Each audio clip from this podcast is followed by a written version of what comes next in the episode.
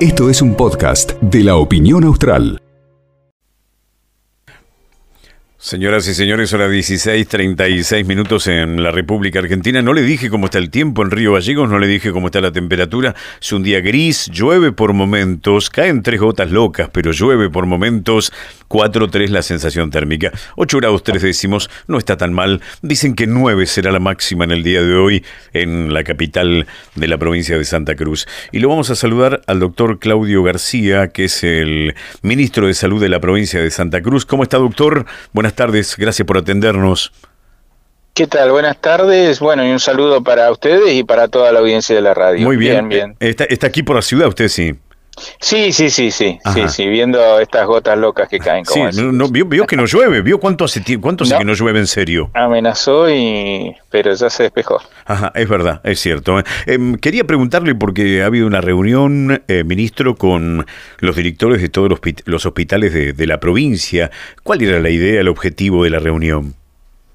Bueno, forman parte de las reuniones ordinarias que nosotros hacemos regularmente en, eh, con, con los directores y administradores de todos los hospitales de la provincia. ¿no? Eh, nosotros venimos haciendo de un modo federal dentro de lo que es la provincia estas reuniones en distintas localidades. Hemos estado en San Julián, en Gregorio, bueno, en casi todas las localidades de, de la provincia y en esta oportunidad eh, lo hicimos acá en, en, Río Gallego. Son aproximadamente entre cuatro y cinco reuniones anuales que hacemos, que son reuniones básicamente de gestión de una puesta en común sobre las distintas acciones que venimos realizando en todas las localidades y principalmente para trabajar sobre las distintas eh, políticas de gobierno en materia de salud mental. Es una reunión en la cual se trabaja de un modo interactivo donde, a ver, cada uno de los decisores de salud eh, recordemos que al tener a todos los directores de la provincia, eh, es en nuestras manos que está toda la salud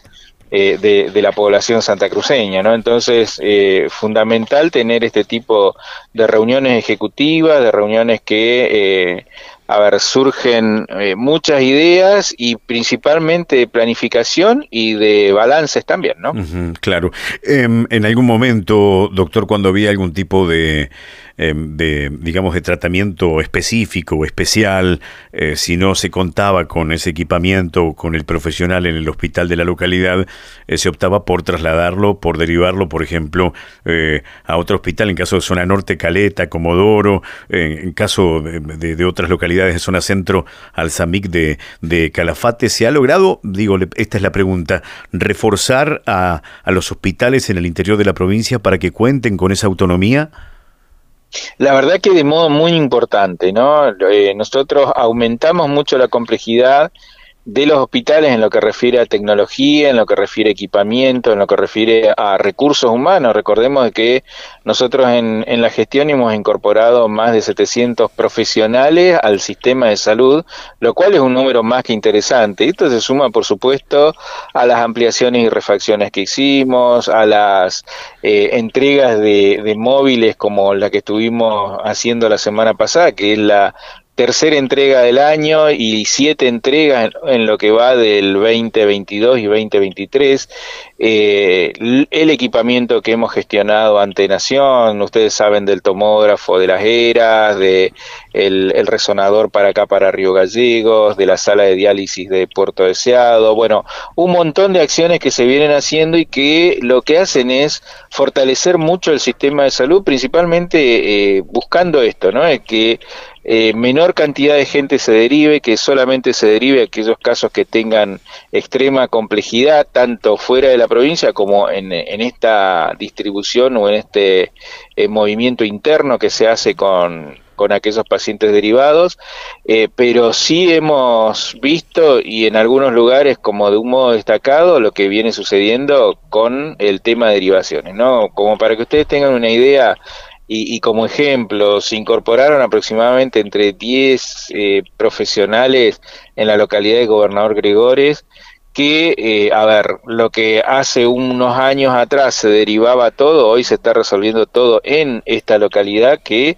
dadas las características de la región, eh, la inaccesibilidad en el invierno, eh, el tema de, la baja complejidad que tenía, hoy podemos decir que es uno de los hospitales que es el que tuvo el mayor eh, salto en lo que refiere a, este tipo de cuestiones. Pero esto no solo fue en Gregores, en San Julián, con el tema de la apertura de la terapia intensiva y, establecer a San Julián como un polo sanitario dentro de lo que es este rombo sanitario provincial, eh, también resuelve gran parte de las cuestiones de la propia localidad como de toda zona centro y así en cada una de las localidades, ¿no? Los quirófanos que venimos haciendo en, los antiguos y la ampliación de, la, de las áreas de, de internación, eh, los los hospitales modulares que se vienen haciendo en, en las localidades de, de Gregorio, es una ampliación muy grande, casi mil metros cuadrados, en Caleta Olivia con un, un hospital modular de, de mil metros cuadrados, igual en, en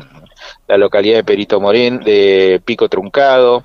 Algo similar estamos haciendo en el barrio San Benito acá, eh, si bien está recién en el etapa de las bases, va a la proyección a tener también un hospital modular. Bueno, distintas acciones que el, el, esfuerzo de, del gobierno provincial hace que eh, mejore el, las o que se optimice todo lo que es el sistema de salud y por ahí como lo dice la gobernadora, ¿no? También con un fuerte apoyo a lo que es el recurso humano, no solo la incorporación, sino también distintas formaciones, capacitaciones destinadas a médicos de primer nivel, a, especialistas, digo, también esta situación de que eh, no solo es el dotar del personal y el equipamiento, sino también apostar a lo que es el capital humano y a la formación, ¿no? Doctor, ¿los hospitales modulares los manda Nación? Forma parte de una, de una gestión entre la nación y la provincia.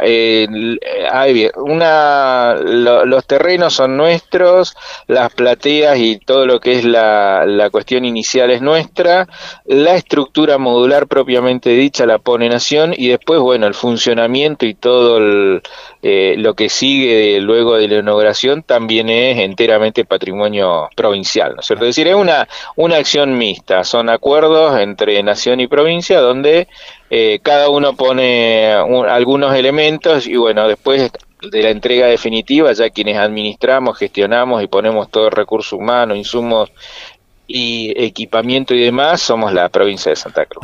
Em, em, doctor, em, quería preguntarle también, y, hablando del resonador, ¿ya está funcionando en un 100% aquí en, en Río Gallegos? No, el resonador llegó hace aproximadamente unos 30 días. Eh, la puesta en funcionamiento son entre 60 y 90 días.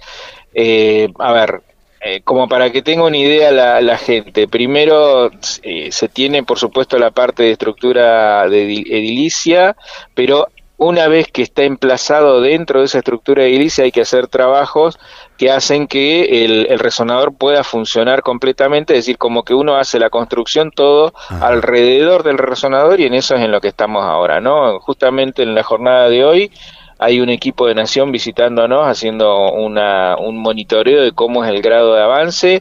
Y bueno, nosotros esperamos que en, los próximos días eh, ya podamos estar teniendo novedades sobre cuándo vamos a poder estar poniendo en funcionamiento este equipo que es tan tan importante para todos acá en la, en la provincia. Claro, claro. Lo que sí ya está funcionando es el tomógrafo de la localidad de Las Heras, que también fue una gestión así eh, interactiva entre lo que es eh, nación y provincia. Eh, ayúdeme si me equivoco, doctor, pero escuché hace algunas semanas un médico hablando precisamente respecto del resonador aquí en, en, en Río Gallegos y en entre otras condiciones importantes para destacar, mencionó que se puede, por ejemplo, observar cuando un paciente, cuando una persona tiene riesgo de contraer cáncer a futuro. ¿Puede ser? A ver, eh, la tecnología hoy nos da unos avances que por ahí eran impensados hace algunos meses atrás, ¿no? Digo, el resonador es un elemento, es eh, un, equipo que sirve de la máxima complejidad, por supuesto, que sirve para eh, actuar preventivamente en muchos casos y con un diagnóstico precoz en otros. ¿no? Eh, este resonador que nosotros tenemos acá es un, tomógrafo, un resonador de, la máxima potencia que se puede conseguir en, en, la actualidad y sí tiene la posibilidad de detectar precozmente muchas patologías que por ahí con otros equipos como ser ecógrafo, como ser tomógrafos, eh, por ahí no, no llegan a visualizarse de modo correcto.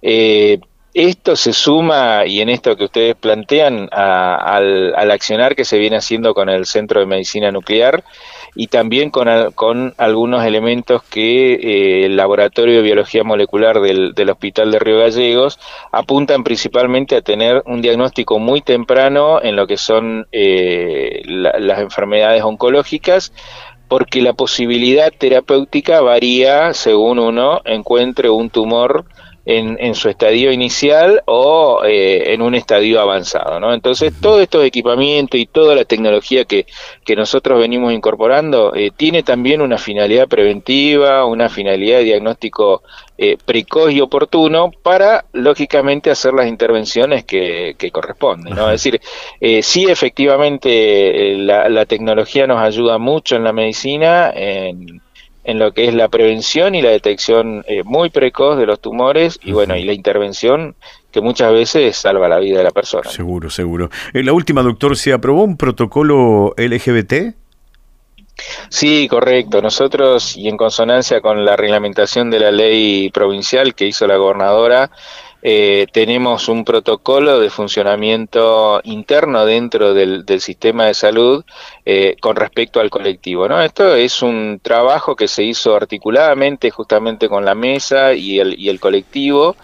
Eh, y bueno, y hoy en la reunión de, directores fue justo uno de los temas que nosotros desarrollamos de modo más relevante, ¿no? Porque la verdad es que no forma parte de las cuestiones que habitualmente nosotros eh, realizamos en lo que son reuniones de directores, donde principalmente trabajamos sobre los programas que vienen implementándose en salud y demás, sino que esto eh, hace a ese otro eje que nosotros tenemos en la política ministerial, que es el eje de los derechos. ¿no? Entonces, cuando hay una ley que los que contempla el colectivo, nosotros generamos un protocolo de atención, de buen trato, de reconocimiento de, las personas como realmente las normativas y las leyes lo determinan, eh, forma parte también de este eje de, garantía de derechos, que es uno de los ejes fundamentales de lo que es la gestión eh, sanitaria provincial y lógicamente la estatal provincial también. Muy bien, doctor, le agradecemos mucho el contacto con la radio. ¿eh? No, al contrario, nuevamente gracias a usted y a disposición para cualquier oportunidad que quieran solicitar eh, alguna, algún dato o alguna cuestión. Que siga bien. Gracias. El ministro de Salud de la provincia de Santa Cruz, el doctor Claudio García. Esto fue un podcast de la opinión austral.